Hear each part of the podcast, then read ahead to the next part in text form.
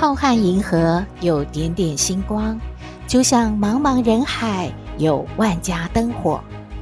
每盏灯的背后都有耐人寻味的故事。透过分享，连线星光和灯火，传递爱与希望。欢迎收听《小星星看人间》。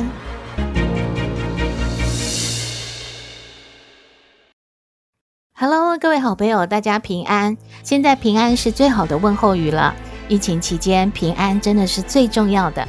这个星期大家过得好吗？我们新冠肺炎疫情的三级警戒时间又往后移了，而且呢，学校也继续在停课，都到六月二十八号。如果您每天还是要去上班的话呢，请您一定要注意安全哦。如果您在家里觉得有一点焦虑，也希望心情要好一点的话，建议您还是要收听《小星星看人间》。接下来我们会度过的是端午节的连续假期，政府一再呼吁我们不要随便移动哦，不要南北串联，我们就在家里过节。那么当然一定要收听《小星星看人间》喽。让我们陪着您一起防疫，一起过端午节。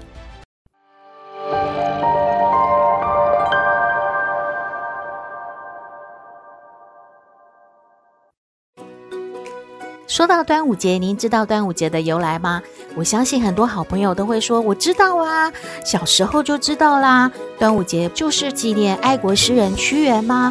因为啊，他是楚国人嘛，向楚国的国王建议了很多事项都没有被采纳，所以在五月五号这一天，他就抱着一颗大石头投进了汨罗江，就死啦。百姓啊，对于屈原这种爱国情操非常的感动，所以就划船在河上寻找屈原，而且用竹叶包着糯米的饭团投进江中，要给那个鱼虾吃，希望呢鱼虾不要吃屈原的尸体。最后就会有演变出了划龙舟还有包粽子的习俗来纪念屈原的。事实上，关于端午节的由来有六个版本呢，您听过吗？第二个版本是什么？是纪念伍子胥的。因为伍子胥曾经说过啊，他希望啊亲眼看到越国把吴国灭掉，所以啊吴王夫差就非常的生气，他就命令别人把伍子胥的尸体装到皮革里面，在五月五号这一天投到钱塘江里面。所以有一种说法呢，端午节是在纪念伍子胥的。另外第三种说法呢，是纪念一位孝女叫曹娥，因为她的父亲啊就落江了，在这个江边呢，她找了十多天啊都没有看到她的父亲，她自己呢也投江之后呢，双双就被寻获，当然是变成了两具尸体了。所以后人也要纪念这个孝女曹娥，所以也就有这个说法。那第四种说法，端午节是纪念勾践的。为什么？因为勾践练兵的是采取划龙舟的方式，一二一二，哇！大家对着目标努力的竞争，然后往前划去。所以有一种说法，就是今天的划龙舟比赛好像也是跟勾践很有关系，所以算是纪念勾践的。第五种说法是什么呢？纪念周楚。诶，大家知道周楚就是那个除三害，而且呢，有种说法他是。浪子回头金不换的代表，他年轻的时候曾经呢非常的不乖呀、但是后来他做了大臣哦，他是一个非常好的好官。那在端午这个词呢，是出现在西晋的一个好官，就叫做周楚的这个人啊，他所著的《风土记》里面，所以这个文献呢，让后人觉得他也是端午节的由来之一。第六种说法更有趣了，纪念一种民族哦。他是崇拜龙图腾的一种百越族，他们就有断发纹身的习俗哦。他们生活在水乡，是龙的子孙，所以呢，端午节一种说法就是他们是祭祀的一种节日哦。所以呢，纪念这个端午节也是在纪念百越族他们的祭祀的方法。不论如何，你喜欢哪一种说法？其实端午节就是一种慎终追远的日子。老一辈的人会说呢，过完了端午啊，我们才可以把冬衣收起来，因为夏天真正来了。说到这边啊，我们不管端午节有什么呃说法或者是由来，我们来和大家玩一个脑筋急转弯。您知道屈原的母亲是谁吗？嗯，答案揭晓，屈原的母亲是屈臣氏啊，您猜对了吗？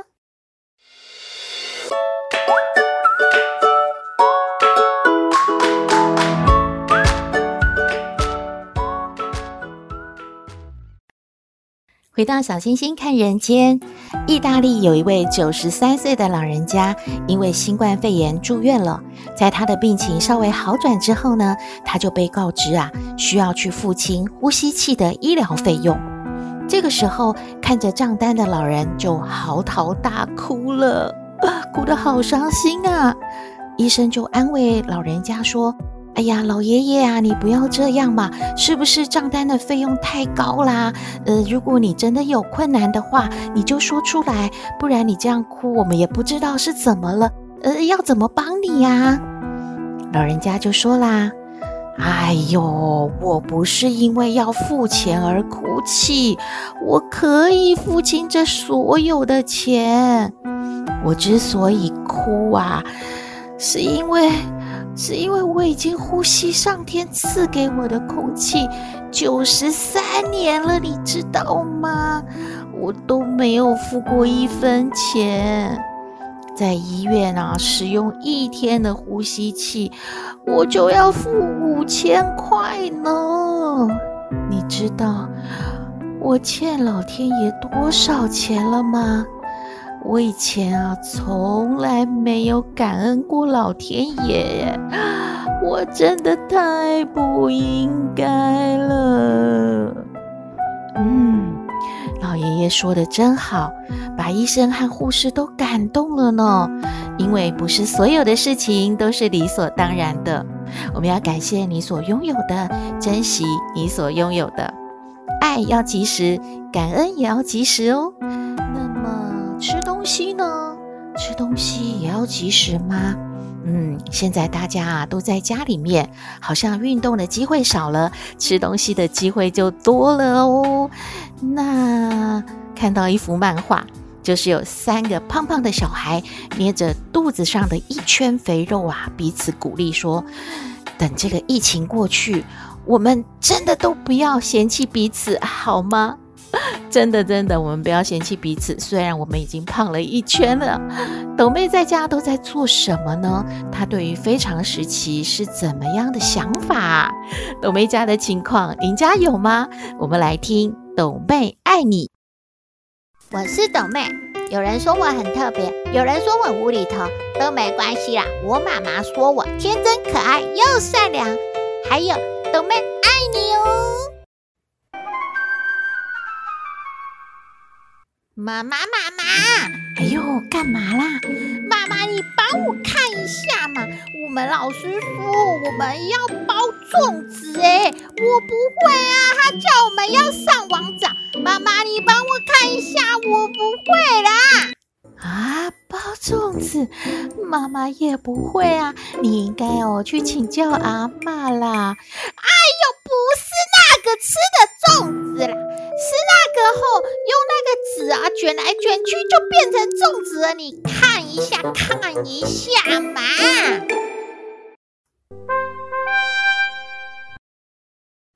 哎呀，好啦好啦，妈妈看一下。哦，这个很好玩呢，妈妈小时候也做过哦。妈妈来做给你看呢，你看这样卷，这样卷，哎呀，折来折去哦，啊，好不好看？妈妈会做诶，有没有不一样颜色的纸啊？来给妈妈做。哎，老师说要做几个啊？老师说要做二十个，二十个。好，妈妈来做。哦，嗯，好好玩哦。哎呦，小时候都做好多，然后像做做那个小星星一样，然后就可以把它放到瓶子里面，好漂亮，好漂亮。哦，妈妈，你做多少个啦？我都快睡着了。我数一下，三十五、三十六、三十七。哎，妈妈，你快做四十个了。嘿，对耶。哎呦，好好玩哦，给妈妈做一下。啊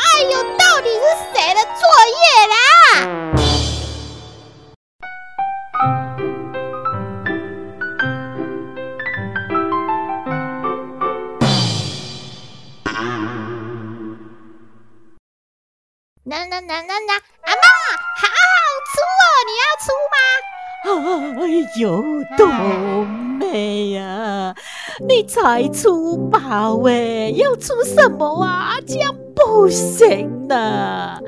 你妈妈有说呢，养女儿太胖哦，是妈妈的错啦。哎呦，出那么多要干什么啦？哎，出越胖不可以哟、哦。哎呦，阿妈你很奇怪耶！我们老师说现在是常时期，非常时期就是会非常胖的时期嘛。啊，好好吃哦，妈妈上次买的洋芋片呢？阿妈我吃完了，你记得妈妈放哪里吗？我要再吃一包。哎呦，不知道，不知道啦！哎呦，的天哪，出太多，出太多！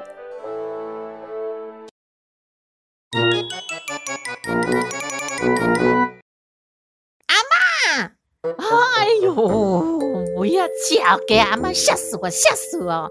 你怎么没有买菜，又去那么久？你不是去菜市场吗？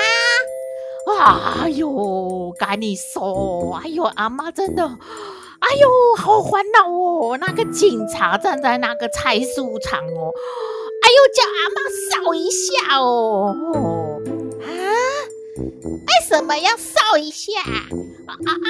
阿妈不知道啊，阿妈就给他酷酷扫一下。哦哦哦他说不行呢，他说要拿手机吼给他扫一下啦，哎呦，很麻烦哦。啊，我就拿手机给他扫三下啦，啊，吼吼吼吼，这样可以了？然后呢？然后不可以呢？他说吼。还要给他扫描，扫什么描啦？不是扫一下就好吗？哎呦，阿妈，人家是叫你用手机去扫描那个黑黑那个一团的那个啦，谁要你对着手机酷酷扫嘞？哎呦，不管了，不管了，阿妈不要去买菜，很麻烦，很麻烦呐、啊。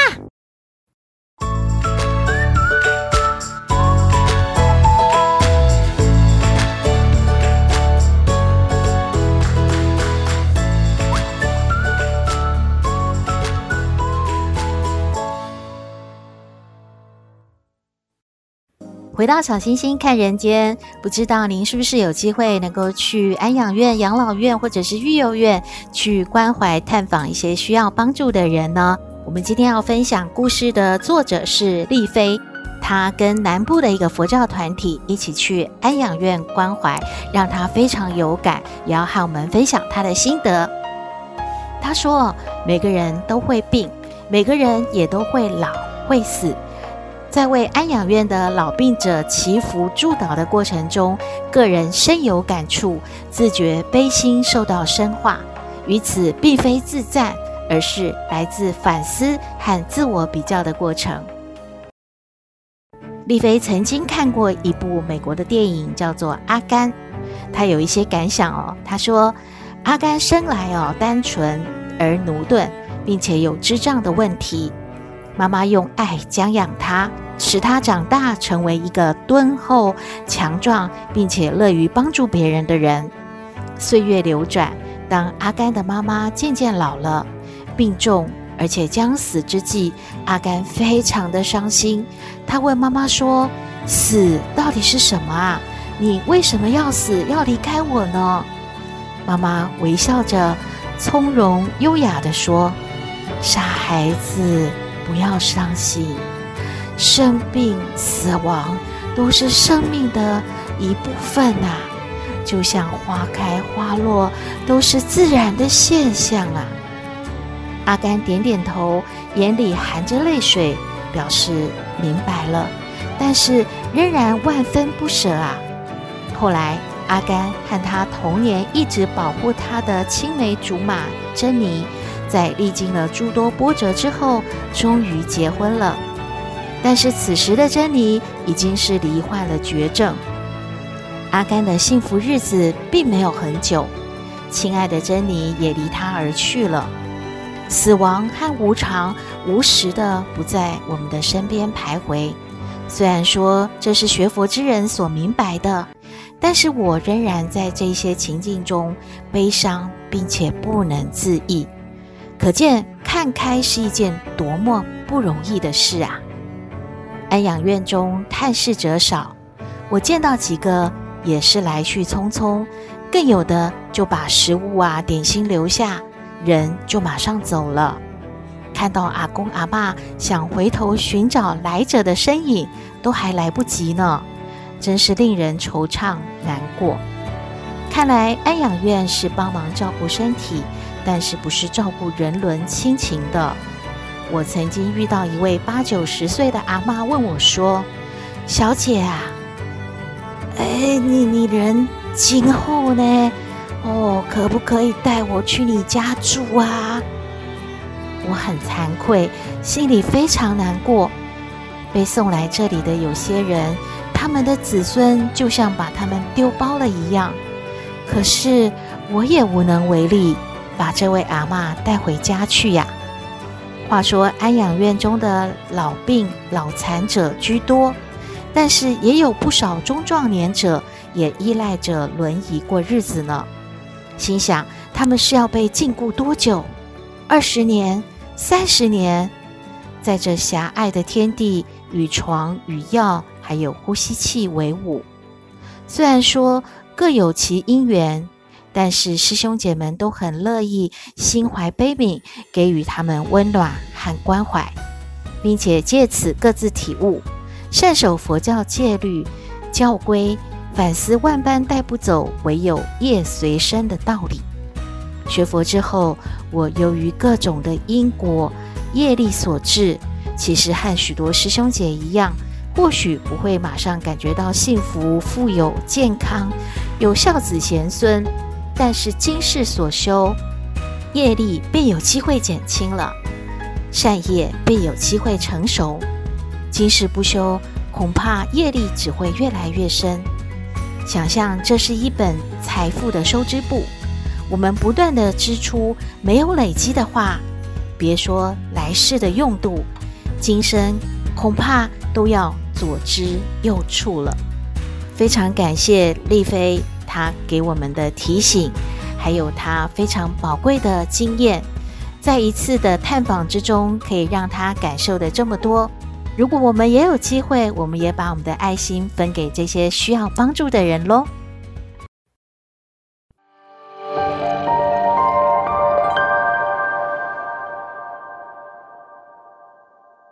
回到小星星看人间，有位好朋友呢，和小星星分享了一个故事。他说是真实的故事哦，发生在日本。故事的主角是一个利用假期到东京帝国饭店打工的女大学生。女大学生在这个五星级饭店里所分配到的工作是洗厕所。诶，当她第一天啊，伸手进马桶要去刷洗的时候，啊，呃啊，一直呕吐啊，当场差点晕倒了。勉强撑过一两天之后，他真的不想做了，决定要辞职。但是就在这个关键时刻，大学生发现了和他一起工作的一位老清洁工，居然在清洗完工作之后，从马桶里舀了一杯水喝下去。呃，真的惊呆了，大学生看得目瞪口呆啊！他就问老清洁工说：“你你你你为什么要这样子啊？”这个老清洁工很自豪地说。诶，这是很骄傲的事诶，因为我清理过的马桶非常干净，干净的连里面的水都可以喝下去哦。这个举动给大学生很大的启发，让他了解到所谓的敬业精神，就是在任何工作，不论性质如何，都有理想境界，还有更高的品质可以去追求的。而工作的意义和价值不在于它的高低贵贱如何，却是在于从事这个工作的人能不能够把重点放在工作本身，去挖掘或者是创造其中的乐趣还有积极性了。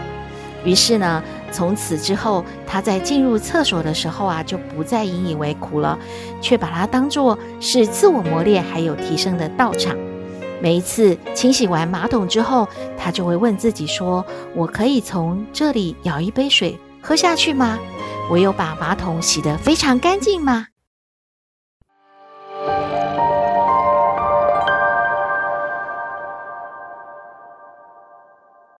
因为太好奇了，所以呢，小星星就上网去搜寻，是不是真有其人呐？原来这位女大生呢，她叫做野田圣子。他从一九九七年到今天呢，连续当选了八届日本的众议院议员呢。据说他每一次自我介绍的时候，都还是会说：“我是最敬业的厕所清洁工。”这个故事有给您任何的启发吗？不过，让小星星想起了，我们一定要向最敬业、最辛苦的医护人员还有警消人员致敬。因为新冠肺炎疫情大爆发，我们看着这些医护人员、警消人员要全副武装的上战场，当他们脱掉这一天的疲惫哦，身上已经是汗流浃背，而且脸上呢都有被这些口罩啊、这些护具啊压出来的痕迹，实在是看得很心疼呢。